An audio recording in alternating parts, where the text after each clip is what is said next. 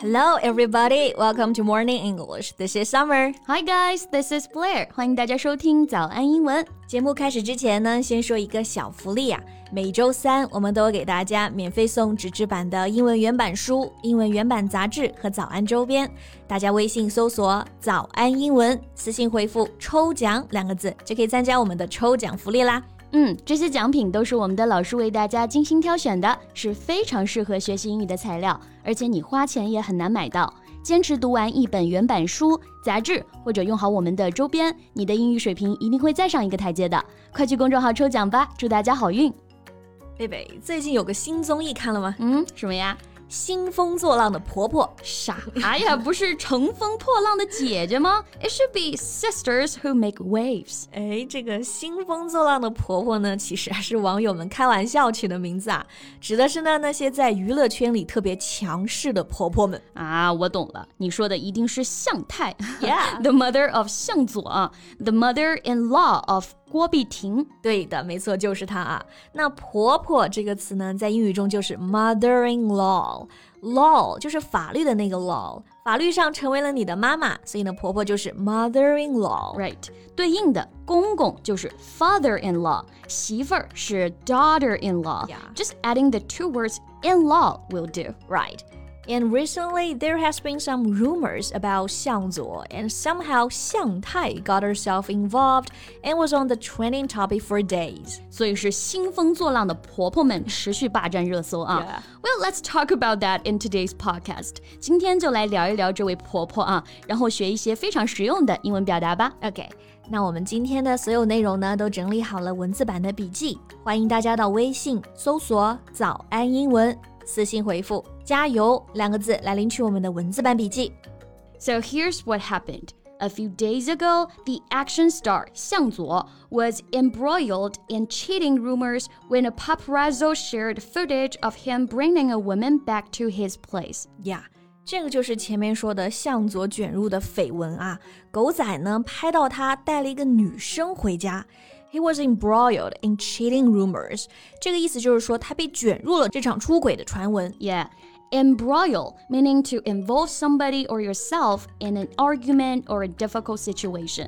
那这个词意思还比较正式啊，指的就是卷入一场什么纠纷，陷入一个困境。呀、比如说向佐这个八卦被爆出来，那郭碧婷选择哎不回应，她不卷入这个问题。She didn't respond to the rumors, not getting herself embroiled in his problems. Maybe that's the smart move. Yeah. But his mother did something different. She denied the rumors publicly and explained that the woman was just an older sister of his and they were only talking about business that time. 就很奇怪，对吧？嗯，自己的老婆呢不回应，结果妈妈跳出来给所有人解释啊，那个女生只是向佐的一个大姐姐，两个人只是聊工作。那这波操作就很迷啊。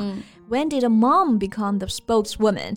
It's literally none of her business. She's that kind of person who has to control everything. 对，那看得出向太就是特别的强势，什么都要管。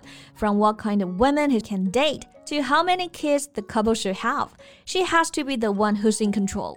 OK，那么问题来了啊，让你用英文来表达这种强势啊，你会怎么说呢？ OK，知识点来了，对吧？嗯， 那你看，我们刚刚用了好几次 control 控制这个单词，所以如果要说一个人特别的强势、有控制狂，I will use this phrase a control freak。嗯，这个非常常用啊，吵架、吐槽、开玩笑的时候呢，都可以这么说。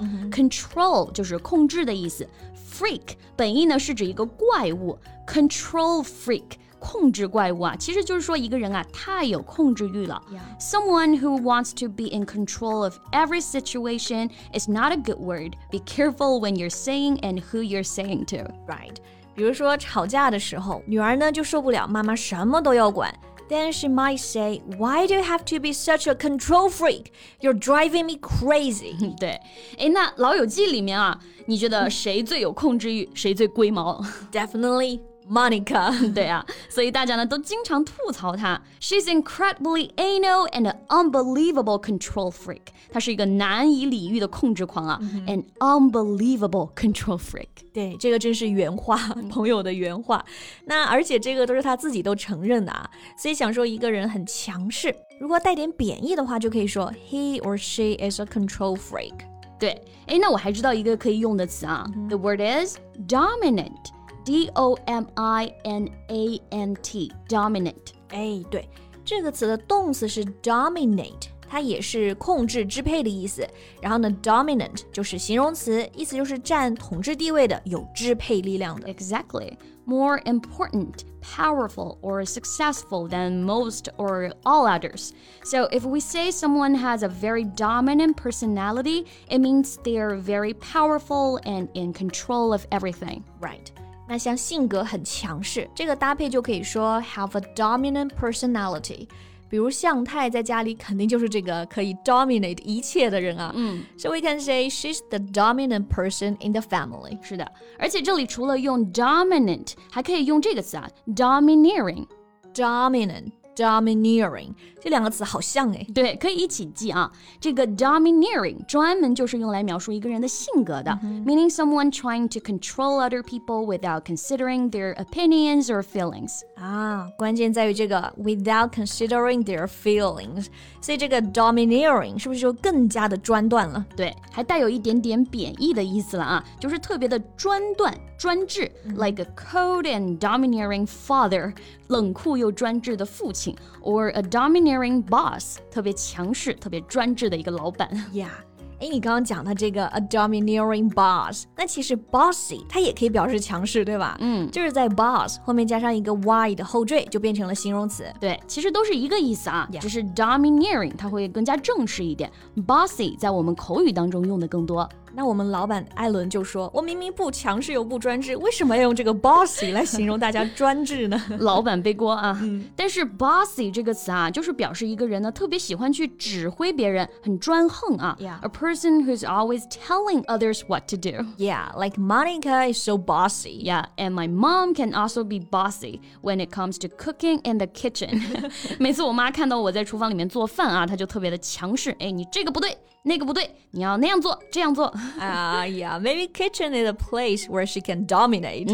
哎，那除了 bossy，口语当中呢还有一个类似的词也用的很多，pushy。 Yeah, right. Push 就是推的那个 push，后面加上也是后缀 ry pushy。那这个人总是推着别人在做事儿，也就是特别强势的啊，trying hard to get what you want。 I don't want to be around people who are pushy. That just drive me nuts. Yeah, tell me about it. 所以呢，我们刚刚拓展的几个可以表示强势的单词呢是 pushy and bossy。前面还有 dominant, domineering. These words are all very useful. 是的，所以今天就和大家吃吃瓜，然后呢学了一些可以表示强势的一些词汇。 Yeah. So that's all the time we have for today. OK，那最后再提醒大家一下，今天的所有内容呢都整理好了文字版的笔记，欢迎大家到微信搜索“早安英文”，私信回复“加油”两个字来领取我们的文字版笔记。 So thank you so much for listening. This is Blair. This is Summer. See you next time. Bye. This podcast is from Morning English. 学口语就来早安英文。